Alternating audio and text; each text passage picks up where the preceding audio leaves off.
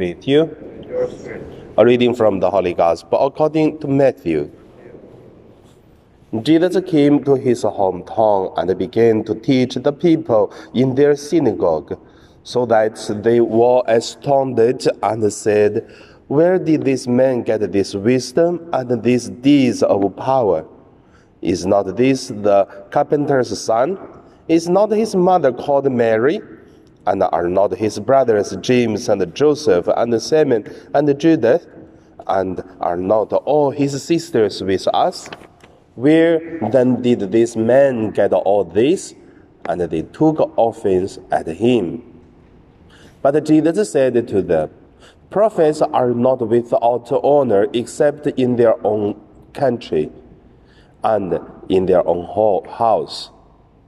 And Jesus did not do many deeds of power there because of their unbelief. The Gospel of the Lord. So today my meditation name it uh, deal with the truth, but not the person. The first let us look at uh, in the Gospel deal with the person, but not the truth. At the end of the gospel today, there is the words to say, Jesus did not do many deeds of power there because of their unbelief. Why they do not believe? Why they have such unbelief uh, heart influenced uh, Jesus' power? Because they strongly deal with uh, who is Jesus in their understanding, but they did not deal with the truth. And also, they heard what Jesus did outside of uh, Nazareth. And they also they heard that uh, Jesus did so many miracles, but they rather to cover their eye because they knew that the childhood of Jesus, they knew he's a carpenter, they knew he learned what kind of things from Mary and Joseph, but they forgot that uh, the act, the life of Jesus is not only what they saw. There are many things Jesus' abilities, identities, they did not know, they didn't see it. They do not understand. Or in another words, to say they were not able to understand who is Jesus, but they rather to cover their eye, do not see the truth. I like the Chinese words to say 对事咧不对人. So 对事不对人. So translate, I just use the translation is uh, to deal with the truth but not the person. So, I think five years ago, there were uh, maybe uh, more than five years ago, there was a movie talk about uh, the spies. The gangsters have spy in the police, and then the police have the spies in the gangsters. So in Hong Kong, we call it Mogando. But in the traditional understanding, bad people do bad things, good people do good things. Good people do not do bad things, bad people do not do good things. But the fact is, even bad people do good things sometimes. Even the good people sometimes do mistake, do some bad things. And that is also the fact. That is why we say to deal with the truth, don't deal with the person. So, second point, let us look at the loss of uh, of people. What did they lose? They lose the opportunity because they covered their eyes to see the truth. That is why they strongly to say, is not this the carpenter's son? Is not this mother's called Mary? And they are not, and are not his brothers James and Joseph and Simon and Judas, and are not all his sisters with us. The lose it is this. They only see this, but they never see the divinity of Jesus Christ. So that's the big lose. And what is the big lose if we do not deal with the truth but to deal with the person? I think same we will lose the good opportunities to be a unity with uh, the good things, and then we will little by little to join some uh, bad things. For example, sometimes just because we do not like the person, then we even do not support that person's work. That is always happened in our church, in the society. So that's the third point I want to say. In the practice in our parish, in the diocese, even in Hong Kong, because we do not deal the truth, but deal with the person. I remember when I just came to St. Joseph, many people don't like because they said, how could a Chinese become a parish priest in the English parish? So they deal with the person, but do not deal with the truth. I would say I put my whole heart of uh, mine and in the parish, build my home at here. And also, I would say, I love this parish very much, but not uh, Chinese or Filipino or Irish or America. It doesn't matter.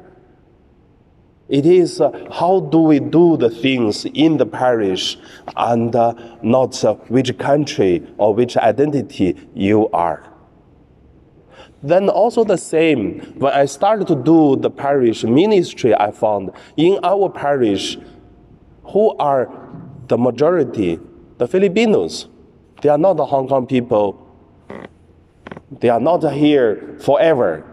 Most of them, 99%, they will go back to Philippines in the future with uh, their contract uh, finish. But I would say they love this parish more than many Chinese. So to deal with the truth, not to, do not deal with the person.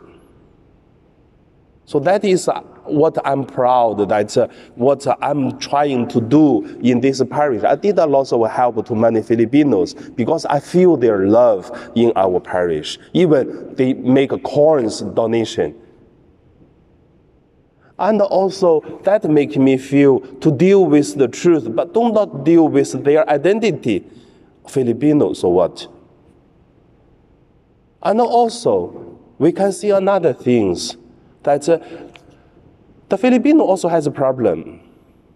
Do you know within one year and nine months I'm staying in St. Joseph Parish, there are so many fightings among, among the Filipino groups, among themselves. I feel pity for them. They also cover their eyes, do not see the truth, only to deal with the person. Many times I got the letters, they complain this to another Filipino, another Filipino complain to their leader, only because they don't like the person and they're against the, the rules of their own community. Rules. Rules is for everyone. So you don't like the person, you're against the rules. So what is a kind of a way to deal with a person, not to deal with the truth? So, how about you? I feel very difficult to talk about uh, the, the, the things in Hong Kong today. But I want to say the same is to deal with the truth, do not to deal with the person. That it is the way. And also I feel that Jesus feel pity for the people in uh, Nazareth, that he cannot do anything because their unbelief they could believe, they were able to believe, but they lose the opportunities. So today, I still believe that in the future, Hong Kong will have a better future. But today we are living in the very, very difficult situation. It's very difficult to make a right or left or whatever the things. I would say, let us to put our heart of Jesus' spirituality. Try to do in this way. I tell myself, if Jesus it is a bishop of Hong Kong, what would Jesus do? If Jesus is the parish priest of St. Joseph, what would, uh, what would Jesus do? If Jesus have to deal as uh, he's not uh, speaking English but stay in St. Joseph, what would Jesus do? Uh, if Jesus is uh, in one of the parishioners, what would Jesus do? And also, what would Jesus do to live in Hong Kong in such a situation so far? Then I believe we will find a way to solve so many problems, to look at the truth, but to not look at the person. So Jesus has hope for the whole Israel's salvation, for the whole world's salvation. So he did not give up. He even died for it.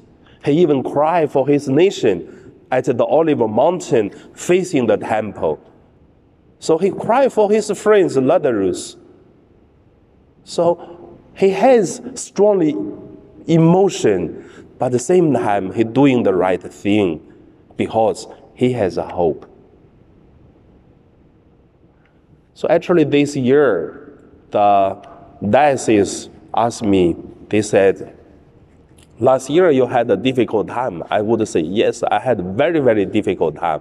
So they even joke on me. They said, we thought that you, you resigned from St. Joseph Parish. I said, why I have to resign? I did nothing wrong. Only difficulties. No problem. If there's difficulty, we conquer difficult, difficulties. If there's problem, we fix problem. If there is some misunderstanding, we try to understand each other. But I had hope in our parish and continue to do the right thing.